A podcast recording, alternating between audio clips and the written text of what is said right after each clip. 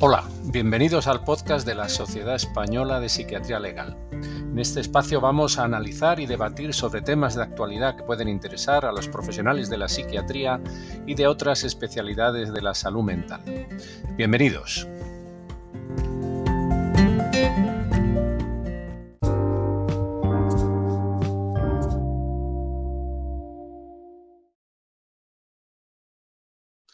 Muy bien, buenos días, tardes, noches a todos y aquí seguimos pues debatiendo y analizando el código de ética y de ontología y seguimos con María Jesús del Hierro y Rebeca Hidalgo y yo, Alfredo Calcedo, que es quien, quien nos habla y modera esta, esta sesión.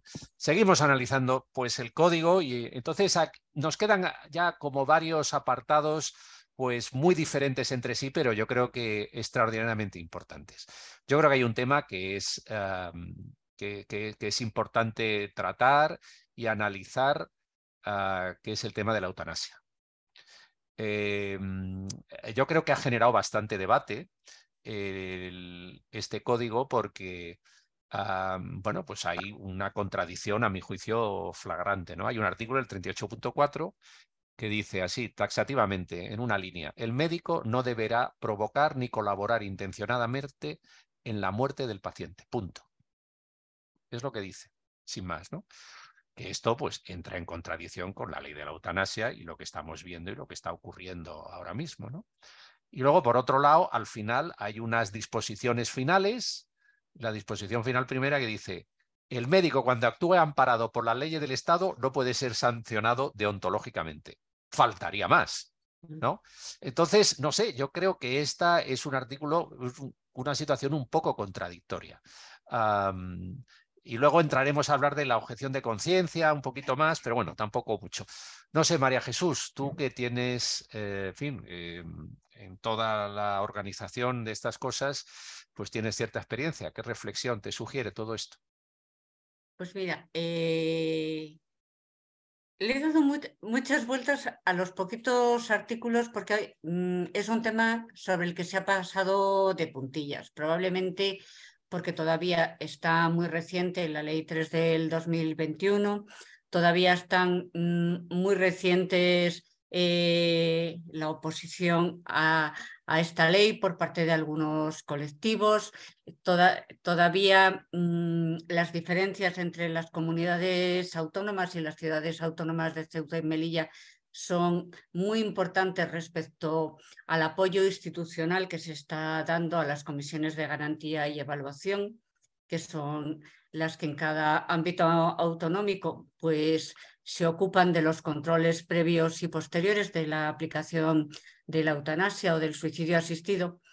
Entonces, eh, por una parte, eh, tenemos el artículo que acaba de comentar Alfredo, que ningún médico deberá provocar ni colaborar intencionalmente la muerte de un paciente. Eso, si lo tomamos simplemente al pie de la letra y de manera literal, pues parecería, por ejemplo, que está eh, condenando también eh, la práctica de la sedación paliativa. Sabemos que cuando un paciente tiene un síntoma refractario, ya sea una disnea, ya sea un dolor eh, insoportable, y está indicado realizarle una sedación paliativa, sabemos que le vamos a acelerar la muerte, que se la vamos a adelantar pero que es la única forma de evitar el sufrimiento de esa persona. Entonces, y esa es una práctica que hoy en día nadie pone en duda que es acorde a la ley artis. Entonces, además de este artículo, hay, el código ha introducido una nueva definición de acto médico, que es lo que yo quiero traer a colación.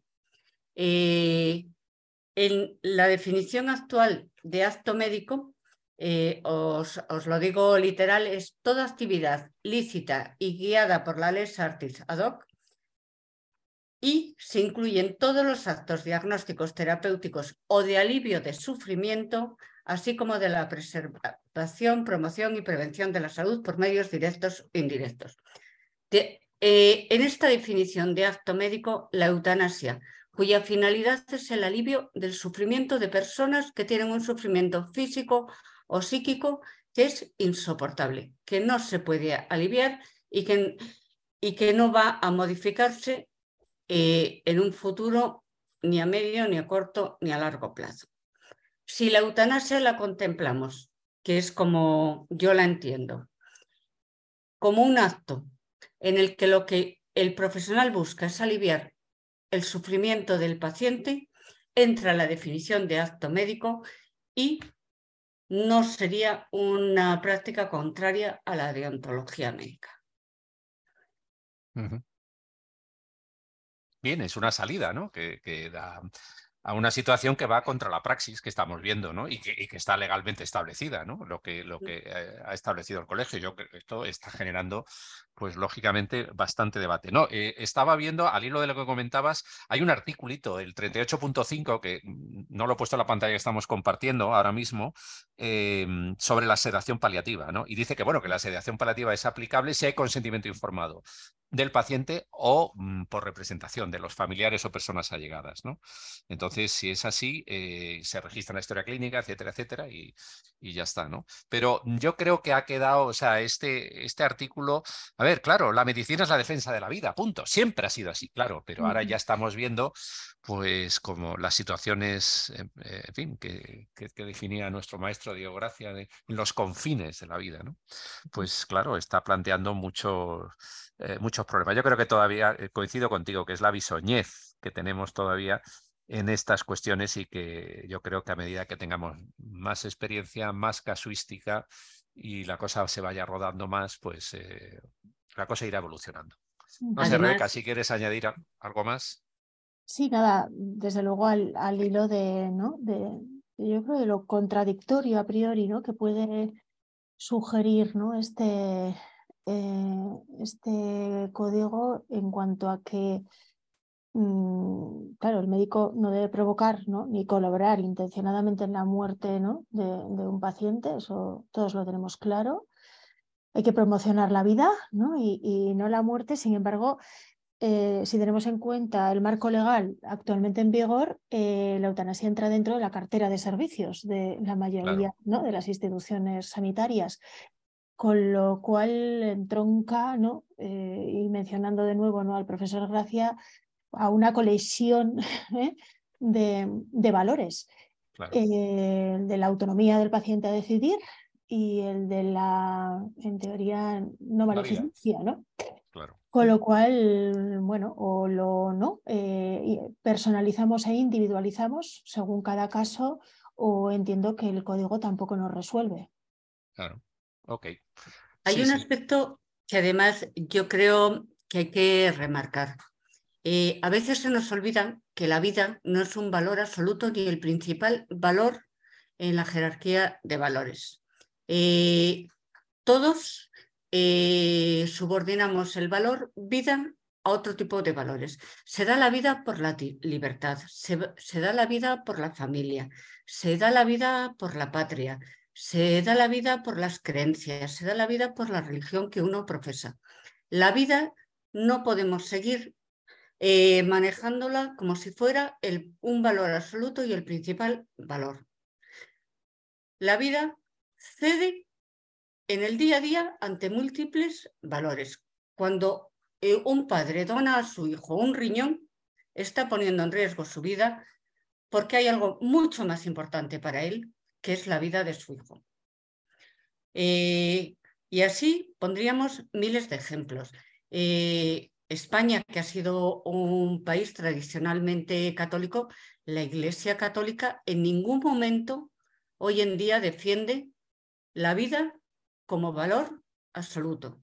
Si no, eh, no tendría sentido toda la martirología, todos los mártires eh, que ha habido a lo largo de la historia. Entonces, lo que tenemos que empezar es a delimitar los valores que están en juego y a entender que la dignidad de la persona puede ser un valor jerárquicamente superior al valor vida. y eso es algo que el código a lo mejor tendría que haber recogido de alguna manera. En, en, ese sentido, en el artículo 4.1, que, que, es eh, de los primeros, eh, sigue mencionando ¿no? la, la, la, idea de que el médico está al servicio del ser humano y de la sociedad y que respetar la vida humana, la dignidad de la persona y el cuidado de la salud del individuo y de la comunidad son los deberes primordiales del médico. ¿no? O sea, nos lo recuerda en un artículo ¿no? de los sí. preliminares para luego probablemente entrar en colisión ¿no? en, estos eh, que tienen que ver ¿no? con la eutanasia y con la promoción ¿no? de la vida o de la admisión ¿no? de, del alivio. Eh, yo sí que estoy de acuerdo que, al final mmm, probablemente eh, esto se, se, individualice en un acto ¿no? de objeción de conciencia individual y personal de cada profesional, además cuando no se admite ¿no? la objeción de conciencia institucional, ¿no? que además queda ¿no? eh, reflejada en el, en el código, pero desde luego que puede perjudicar la función asistencial general, por lo menos en, hay en algunas comunidades en las que la objeción de conciencia es, es, algo a lo que se adhieren la mayoría de los profesionales, aunque sea de forma individual, pero acaban eh, por eh, ¿no? negando la, la, posibilidad de la eh, en este caso eutanasia, por ejemplo, a, a, distintos pacientes en su, en su ámbito territorial. Con lo cual, eh, a, mí, a, mí, me confunde ¿no? el, el código en, en, este, en estos puntos, sobre todo por la, por la confuso y contradictorio, sí. sí. sí. A ver, lo digo por ir avanzando un poco, porque en relación con esto de la eutanasia está um, el tema de la objeción de conciencia institucional. O sea, uh -huh. el código recoge el concepto de objeción de conciencia, pero distingue la objeción de conciencia personal del Eso. profesional uh -huh. de la objeción de conciencia institucional. Esto quiero, quiero recordar y luego ya lo ampliáis vosotras. Eh, creo que hubo un problema cuando un hospital uh, propiedad de una orden religiosa planteó la objeción de conciencia respecto a la eutanasia, en el sentido de que no se aplicara la prestación de la eutanasia en, eh, en ningún ámbito de su hospital. Es decir, la institución, los valores de la institución eh, defendía que se impusieran. Entonces, esto ha generado muchísimo debate. De hecho, hubo eh, un dictamen de la Comisión Nacional de Bioética que generó un revuelo tremendo porque ese dictamen la respaldaba, excepto con un voto, pero con un voto particular de uno de los, de los vocales entonces, Uh, y, pero bueno, aún así es, es curioso cómo ahora el, el, código de ética y deontología médica dice que no se admite la objeción de conciencia institucional. Entonces, bueno, pues esto es un cambio eh, importante ¿no? en lo que es la cultura médica y la praxis en España, porque el hecho de que eh, uno esté trabajando en un hospital, eh, el hospital no puede llegar y decir, no, esto no puede ser eh, porque no es aceptable, tal y cual. No, no, no. Ahora mismo será cuestión del médico, del profesional, médico, enfermero, en fin, quien, quien esté trabajando ahí. No sé cómo lo veis vosotras, María Jesús. No solo eh, el código dice que no es admisible eh, la objeción de conciencia institucional, ni siquiera la colectiva, la de un servicio completo cosa que, estaba también ocurriendo. Y además eh, eso se enmarca en una serie de movimientos eh, que hay en determinadas comunidades autónomas a favor de, delegar, eh, de legalizar la objeción de conciencia institucional. A mí me parece un, un gran avance que el, que el código actual lo recoja de una manera tan tasativa y clara. Ok, sí, Rebeca. Sí, bueno, yo creo que en eso sí que ¿no? Eh, es, es eh, muy claro, con lo cual, pues para algunas cosas que nos dejan claras hay que tenerlas ¿no? también en, en consideración. No es admisible desde el punto de vista colectivo e institucional, entonces ahí cabe eh, la, decisión personal de cada quien. Eh, por lo menos, eh, a, mi entender, aquí entronca con otro punto interesante que, que sería la vulneración o no de, de, del médico particular que se declara objetor de conciencia. Es decir, eso tienen derecho los pacientes a saberlo, ¿no? Sobre eso el código no se posiciona y creo que eso puede dar lugar a, más debate. Es decir, eh, un paciente tiene la obligación de, saber si su médico, por ejemplo, de atención primaria, es objetor de conciencia en caso de, de, llegar a una situación de eutanasia, ¿no? No lo sé, ¿eh? eso como lo veis, pero pero bueno, no sé si esas listas ¿no? Eh, deberían de ser públicas, si no deberían de ser públicas, si uno debería de posicionarse proactivamente o llegado el caso, entonces es cuando tenemos que pronunciarnos si somos objetores o no somos objetores de conciencia. No lo sé, esto no lo aclara el código. Bueno, en, algunas comunidades autónomas han creado un registro, ¿no? En Madrid, por ejemplo, existe un registro. En Navarra también se está registrando, pero claro, tienen derecho los pacientes a saber si están en un cupo, por ejemplo, ¿no? de un paciente objetor, ¿no? Eh, vamos a ver. Eh, no sé si mm. eso tienen derecho a tanto, ¿no? Matizando un poquito eso, vamos a ver. Eh, ningún paciente tiene derecho a conocer si su médico de atención primaria o su especialista de neurología o su oncólogo están inscritos en, la lista de objetores. El crear un registro de objetores de conciencia es una obligación ligada a la Ley 3 del 2021 que dice que las comunidades autónomas tienen que crear un registro de objetores. Por eso se han creado en todas las comunidades. El paciente tiene derecho a saber que su médico es objetor de conciencia si le pide una prestación para la que el médico ha objetado porque ahí tiene la obligación de informarle de que él es objetor y que por tanto no puede prestarle esa asistencia que está demandando. Pero sin, eh, sin, tener un interés legítimo, como sería ese caso, ningún paciente tiene derecho a conocer quién está inscrito en el registro de objetores, porque eso vulneraría los derechos de los profesionales, que a veces se nos olvidan que también tenemos derechos. Eh, por otra parte, eh, en la regulación que hace de la objeción de conciencia el nuevo código, eh, hay otro aspecto que también yo creo que debemos resaltar positivamente, que es que legitima la existencia de los registros de objetores.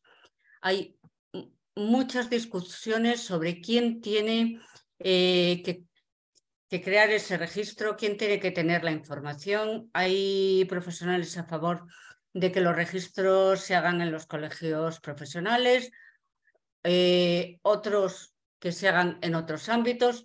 Otros profesionales opinan que los registros no sirven para nada porque lo que sería útil no es conocer quién es objetor, sino quién no lo es para poder prestar eh, la asistencia que demanda el paciente. Pero lo cierto es que el código eh, legitima el hecho de que las personas que tienen que organizar cómo se presta una determinada prestación, y perdonar la redundancia, a, a, los pacientes, tiene que conocer quiénes son objetores para poder organizar la prestación, porque si no lo conoce, no puede organizarla.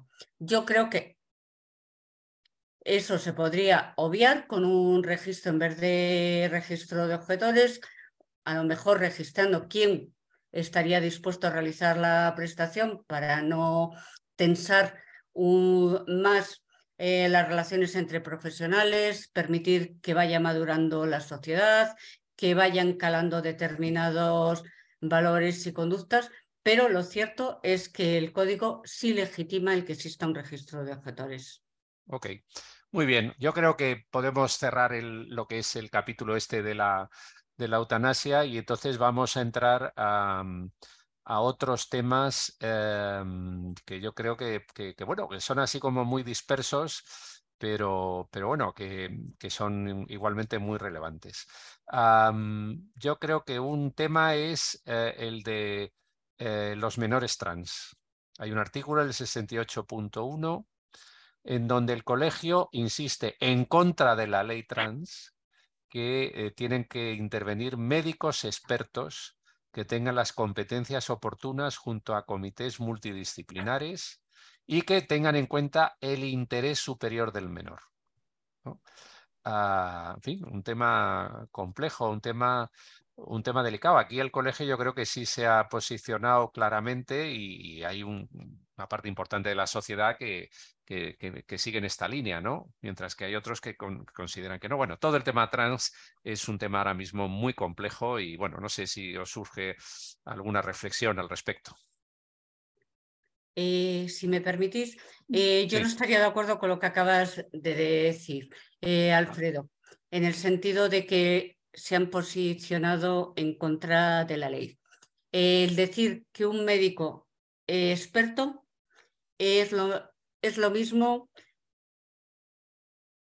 que dice la ley actualmente y además eh, al no matizar quién es ese médico experto, no se, no se están mojando.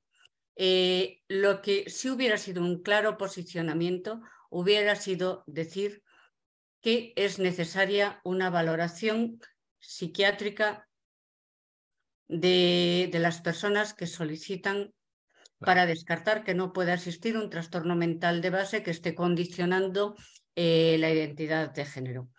Eso hubiera sido un posicionamiento, pero en este caso una redacción tan genérica como médico experto no contradice la ley actual y es otro pasar de puntillas por un tema especialmente conflictivo. Ok, muy bien, gracias por la puntualización. Sí, Rebeca. Yo sí que lo considero, sí, un, otro de los grandes temas, desde luego novedoso en el código respecto al del 2011, que era necesario, obviamente, desde la entrada en vigor ¿no? del 1 de marzo de la, ley trans, que a priori yo estoy con Alfredo, eh, parece que va en contra del posicionamiento de la ley, en el que se, se propugna el autodiagnóstico ¿no? de la identidad de género y del posible cambio posterior. Sin embargo, el, código sigue eh, bueno, pues, eh, aludiendo a, que bueno, la decisión eh, ¿no? conlleva una implicación de la capacidad primero ¿no? del menor en cuestión y que es decisión del médico también. El, que queda recogido en el, en el punto 6, ¿no? de la capacidad del paciente. Entonces, eh, creo que, ha sido una forma de, recogerlo, de amparar ¿no? aquellos que, sí que puedan declararse objetores también ¿no? en, los procesos de médicos y quirúrgicos ¿no? de, intervención de, género. Y, no aclara eh, demasiado la posición de la mayoría. Yo creo que esto nos va a traer eh, bastantes problemas de cara a futuro en cuanto a objeción de conciencia. Yo creo, por lo menos, ¿no? en el mundo de la pediatría hay ¿no? muchísimas discrepancias. No sé, María Jesús, ¿no? Tú cómo lo ves, yo como psiquiatra infantil, ¿no? Eh, tengo ¿no? también claramente mis mis dudas de que eh, sin una valoración ¿no?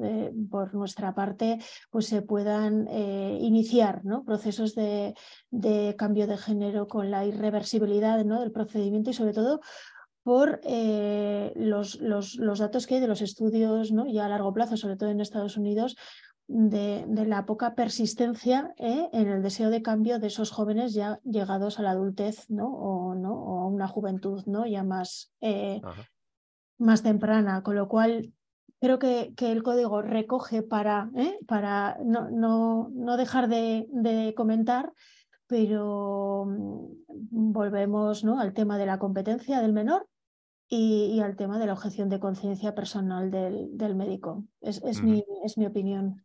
Rebeca, sin embargo, fíjate, eh, en un articulito tan corto, la cantidad de, de matices que, que se han introducido porque mm, hablabas de que va en contra de que la ley eh, reconoce y ampara el autodiagnóstico eh, y el reconocimiento del género sentido como el, como el género que debe figurar y tenerse en cuenta a todos los niveles. Sin embargo, en este artículo no habla de, que del reconocimiento de ser eh, trans o no serlo este artículo lo que dice es que los médicos expertos deben intervenir cuando se solicita un cambio de sexo.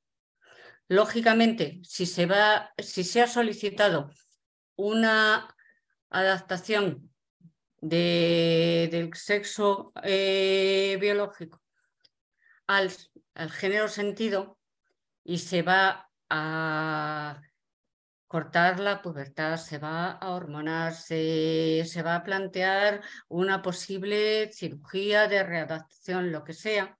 Ahí, esos son procedimientos médicos y tiene que haber médicos expertos, pero no contradice para nada lo que dice la ley respecto a que si alguien se identifica como trans, es trans. Entonces, eh, han hilado muy fino creo, en este artículo para no contradecir la ley y al mismo tiempo eh, no decir lo que deberían haber dicho, que es la necesaria valoración por parte de un especialista en psiquiatría. Sí, muy bien. O por lo menos yo creo que debe intervenir en el proceso y que debe descartar la existencia de una psicopatología o de una inmadurez o de una incapacidad para tomar ese tipo de decisiones porque el porcentaje de menores eh, que cuando llegan a la edad adulta se arrepienten es muy elevado y estamos, eh, estamos viendo en los medios las denuncias que está habiendo hacia los profesionales que en su día eh, realizaron intervenciones siguiendo el deseo del menor. Ok. O validaron la intención, claro. O lo validaron. Vale, muy bien. Dejamos el, tema de los menores trans y hay, había otro artículo que es el 72.4 que tiene que ver con el tema de, las víctimas de violencia y yo entiendo también que de, las víctimas de violencia de género. Y aquí dice, bueno, porque los médicos cuando atendemos a, atendemos a una víctima de violencia, de violencia dice, eh, hay que rellenar los documentos de forma veraz, objetiva y prudente, los documentos médico-legales correspondientes, bla, bla, bla, todo esto está muy bien. Y luego añaden, con independencia de la petición sobre este particular que pudiera recibir de la víctima. Entonces, a ver, nosotros, todos desde hace más de 100 años o 130 años, eh, los profesionales de la medicina, cuando tenemos, eh, atendemos a alguien eh, en donde sospechamos o tenemos la certidumbre de que se puede haber cometido un delito, pues tenemos la obligación de hacer el parte, el parte judicial. Esto es algo obvio. ¿no? Notificarlo, bueno, pues en fin, en todas las urgencias de los hospitales eso se hace habitualmente. El tema es en, la, en las víctimas de violencia de género. Entonces, claro, en, la, en, el tema de la violencia de género hay un discurso como muy intenso que dice, no, no, no, la víctima eh, es que eh, está machacada emocionalmente, etcétera, etcétera, con lo cual, aunque no quiera, hay que, hay que hacer el parte. Y entonces, claro, bueno, pues si hay unas lesiones evidentes, está claro. Pero si no hay lesiones, si la cuestión es una crisis de ansiedad o algo de eso, ahí es... Em, eh, y además, además, la víctima, la mujer en este caso, eh, maltratada por, por, su pareja, no quiere que se haga esto, pues, pues claro, esto, esto no es fácil de, de, cumplir. ¿no? Entonces yo creo que aquí esto es un guiño que ha hecho la OMC al mundo feminista, eh, eh, pero claro, em, yo creo que en muchos casos sí habrá que hacer el parte correspondiente, pero en otros casos la decisión es bastante complicada. No sé qué pensáis. En el caso de, lesiones físicas evidentes, yo creo que es no queda otra que hacer un parte de lesiones, pero cuando las lesiones son más de tipo psíquico, yo creo que la prudencia nos debe inclinar a siendo veraces, es decir, no decir que no hay lo que, lo que hay, pero intentar consensuar con la víctima el momento, el cómo, el cuándo porque si no, eh, lo único que vamos a hacer es ponerlas en situación de mayor riesgo, que es lo que a veces ocurre por eh, intentar eh, precipitar denuncias cuando ni la víctima está preparada ni, ni existen medios de protección adecuados. Totalmente de acuerdo, totalmente de acuerdo. Sí, Rebeca, no sé qué opinas. un poco por complementar, sí, sí me parece que, que, la historia clínica, en este caso la historia clínica informatizada, sigue siendo nuestro gran amparo, ¿no? Y el código ¿no? nos lo sigue refrendando. Es decir, poder en todo caso atisbar ¿no? el mecanismo relacional o causal ¿no? que nosotros eh, eh, avistamos en ese daño ¿no? posible psicológico, no sé si agudo, subagudo o crónico de esa mujer que atendemos, eh, yo creo que es el, mejor registro ¿no? que podemos tener de cara a que luego esa mujer... Sí, pero la cuestión es si será el parte judicial, ¿entiendes? Esa es la cuestión. Y si se pone en marcha la maquinaria policial y penal. Claro, mm, es que yo entiendo también la historia clínica ¿no? como, un documento médico legal, o al menos, ¿no? Sí, pero la cuestión es, sí, sí, pero tú escribes en la historia y ahí se queda. La cuestión es si tú eh, rellenas el parte judicial y lo envías. Esa es la cuestión. Yo entiendo que el parte de lesiones es, complicado y de hecho no se refiere, ¿no? O sea, de hecho habla de documentos médico-legales, ¿no? Yo creo que ahí ¿no? no eh, eh, tiene cabida la historia clínica ¿no? como ¿no? el gran amparo del, médico, de la relación médico-paciente y que también puede ser eh, llevada a sala ¿no? en caso de que la mujer lo, lo, reclame, si luego se anima ¿no? a, a denunciar. Yo creo que, con, el, con, el, término documento médico legal eh, ¿no? nos, nos, abren un poco las puertas a poder registrarlo de la forma ¿no? que nosotros consideremos. Y bueno, no lo sé, es mi, es mi opinión, sin necesidad de llegar al parte de lesiones ¿no? como tal en caso de, de lesiones físicas evidentes. Claro. Vale, bueno, yo creo que por ir cerrando ya este episodio, nos quedan dos temas así, yo creo que interesantes. No sé, salvo que queráis añadir algún, algún tema más. Uno es el de la telemedicina, que como comentabais en el primer episodio, pues se recoge, ¿no? Y entonces hay una cosa que dice que a mí me llama la atención, ¿no? Que cuando se haga telemedicina, telepsiquiatría y cualquier, eh, y en cualquier especialidad, que hay que registrar en la historia clínica el medio por el que se ha realizado la consulta, así como el tratamiento pautado y las recomendaciones. A ver, esto es obvio, ¿no? Obviamente siempre lo hemos hecho así, ¿no? Pero, pero decir que si lo hemos hecho por Zoom, por Teams, por teléfono o lo que sea. Eh, sobre todo porque no todos están validados y se consideran seguros de extremo a extremo, ¿no? Es decir, el cifrado, ¿no? Que, que, supone el utilizar ciertas plataformas para asegurar esa confidencialidad que, debe de estar presente en cualquier acto médico, eh, es lo que creo ¿no? que hace al código, eh, bueno, pues eh, eso, que, que, represente ¿no? el modo en el, que, en el que hemos realizado esa consulta. No sé qué opináis vosotros, pero yo creo que, tiene que ver un poco con, con el mantener ¿no? la confidencialidad, que sigue siendo uno de los grandes principios ¿no? de la deontología, y que también la medicina y la telemedicina lo tiene que asegurar. También el telediagnóstico, ¿no? Bueno, yo creo que esto a nivel de radiología y de ¿no? otras especialidades, pues también ¿no? Eh, está claro que, que, que, también lo están empezando a utilizar. A mí me parece un punto necesario eh, a ser regulado, me parece que escaso ¿no? en, su, en su extensión para el uso y yo creo que la prospección ¿no? de cara a futuro que tiene el empleo de la telemedicina en, el futuro de nuestros días. yo sobre esta cuestión quiero añadir antes de darle la palabra a, mm. María Jesús que en la Sociedad Española de Psiquiatría Legal pues cuando comenzó la pandemia en el año 2020, pues hicimos unos webinars que todavía se pueden consultar, que están accesibles en la web, ah, sobre esta cuestión de la telepsiquiatría y las normas. Y entonces invitamos a expertos en la materia y bueno, pues ahí eh, estuvimos analizando. Bueno, son ya del año 2020, no, no, sé si habrá habido cambios o en la normativa. Yo creo, a ver, en Madrid se está utilizando la plataforma Teams. ¿eh? Y bueno, yo entiendo que si, si están recomendándola por parte de la Consejería de Sanidad, entiendo que es válida dentro de una cuenta, dentro de una cuenta eh, oficial mm, de, usuario de la Consejería de Sanidad, lógicamente, ¿no? Pero vamos, yo creo que esto se está usando. No sé qué experiencia tienes, tú que estás en Madrid también, María Jesús, también, no sé, lo habrás hecho alguna vez, ¿no?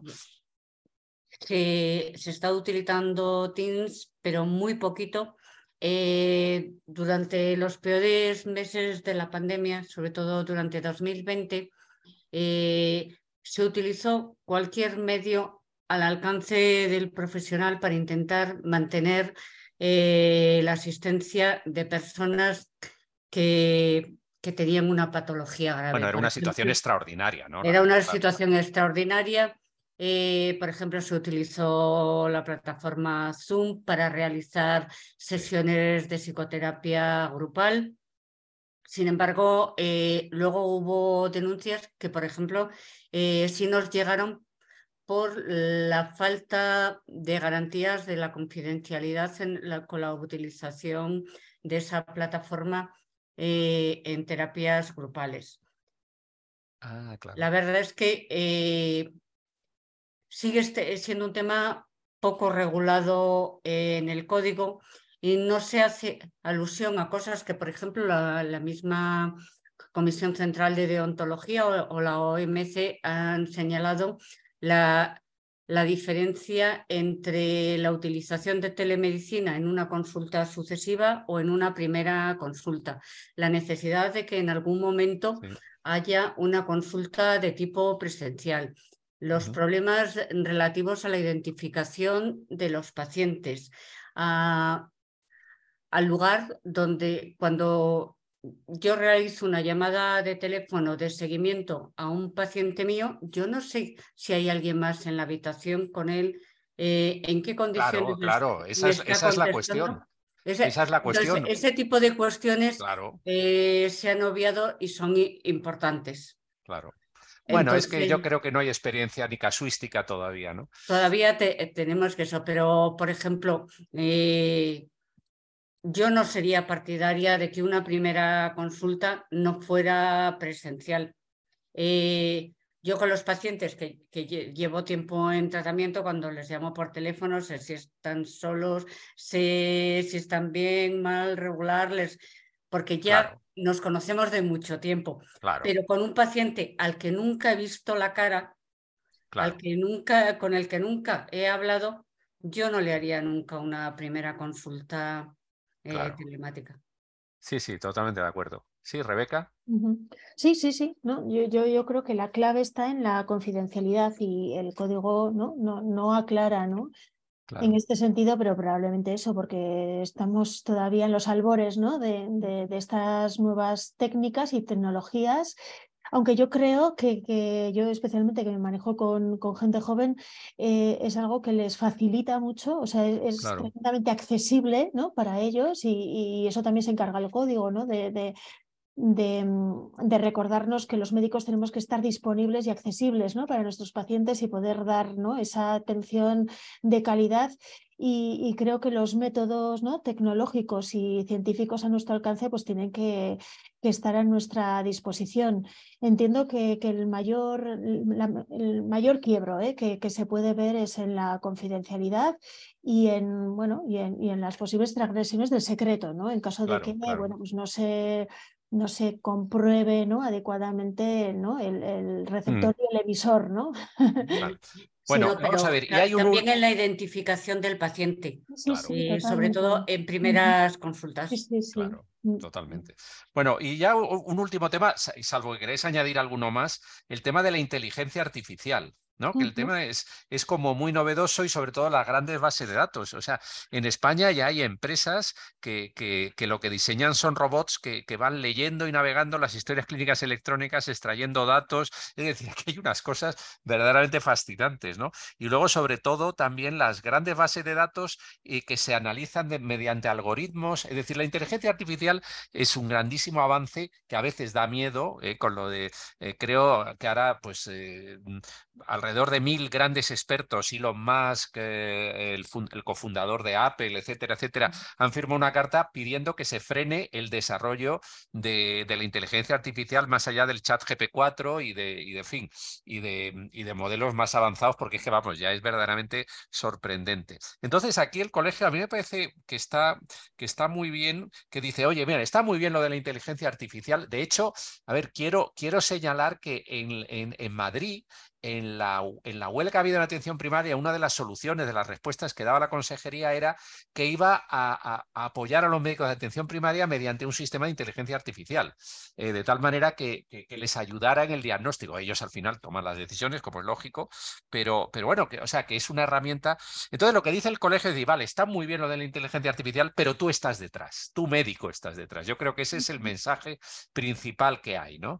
Porque, porque a veces la inteligencia artificial es muy lista, pero a veces desbarra y mete la pata y entonces hay algunos sistemas como el Watson y otros que los han probado y que aciertan el 90 y mucho por ciento, pero a veces se equivoca Con lo cual, siempre va a haber, o por lo menos en los próximos años, como una sinergia, una complementariedad entre el médico, por un lado, y el, eh, y, el, y el sistema de, inteligencia artificial, por otro. No sé qué pensáis, qué, qué reflexiones. No sé, María Jesús, eh, ¿no? Mi, mi, mi, impresión también es, eh, ¿no? Al, hilo de lo que comentas, ¿eh, Alfredo, de que se trata de, o al menos el, código, a mi entender, intenta poner un poquito el freno, ¿no? Es decir, vale, ¿no? cuidado, ¿no? está ahí, podemos usarla, está a nuestra disposición, pero el desarrollo y la gestión y la utilización de los datos clínicos debe seguir ¿no? un poco contando con los valores y los principios deontológicos que rigen nuestra profesión, al margen de otros posibles ¿no? usos y sobre todo se incluyen además la cesión de datos a terceros o incluso la explotación comercial de esos datos. Es decir, que que, que, sigamos contando ¿no? con que nosotros somos los responsables y que nos toca a nosotros velar por, por, por el cuidado de, de, esos datos que son de los más sensibles ¿no? que podemos utilizar, aunque sean muy golosos ¿no? de cara a la, a la visión ¿no? comercial o la explotación de datos comercial. Pero eh, yo, yo, creo que es un, eh, es un recordatorio para poner quizás un freno, ¿no? un freno a a, un desarrollo que, que, bueno, pues que nos llegue a sobrepasar. No sé qué, qué opináis vosotros. Sí, María Jesús. Eh, mi reflexión sería en el sentido de lo que dice el profesor Diego Gracia, que no todo lo que se puede hacer se debe hacer. entonces, eso es lo que nos está recordando ahora mismo el código. Eh, es un tema que nos da vértigo, sobre todo a los que, como yo, no tenemos mucha formación al respecto.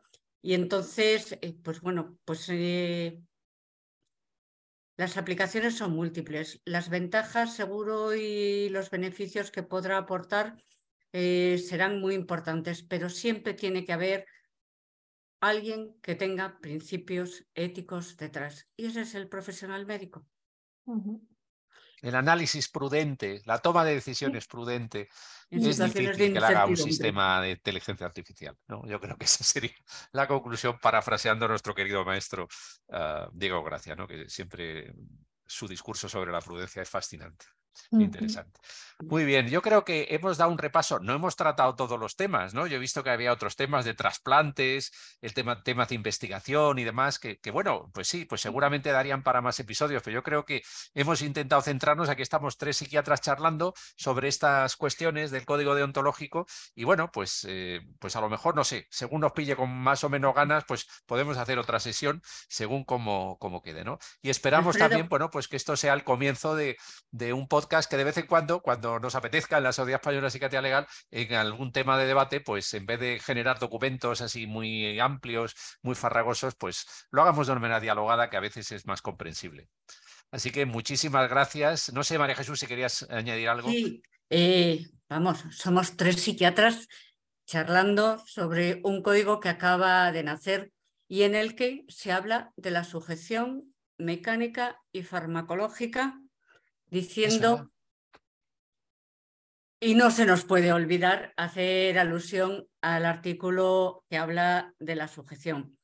Eh, el código dice que es legítima en determinadas situaciones. La pena es que no hayan aprovechado la oportunidad para matizar cuáles serían esas situaciones en las que sería legítimo eh, realizar una contención mecánica o química pero sobre todo porque además está incluido en el capítulo de violencia, tortura, eh, vejaciones a la dignidad de las personas.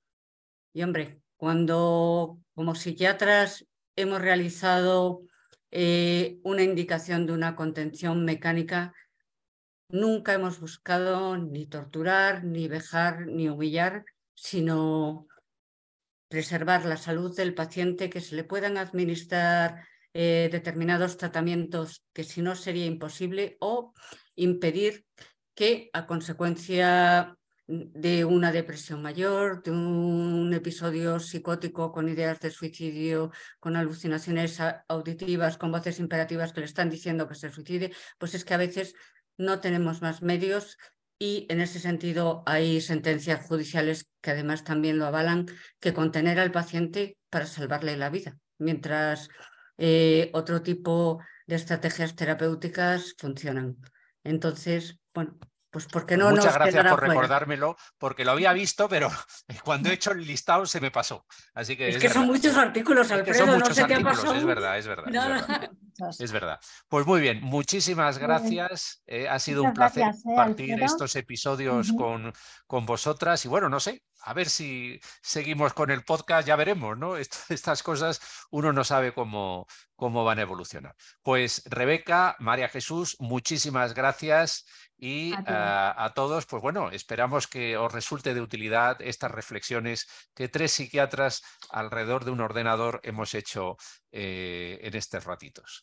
Gracias y adiós. Hasta luego. Adiós.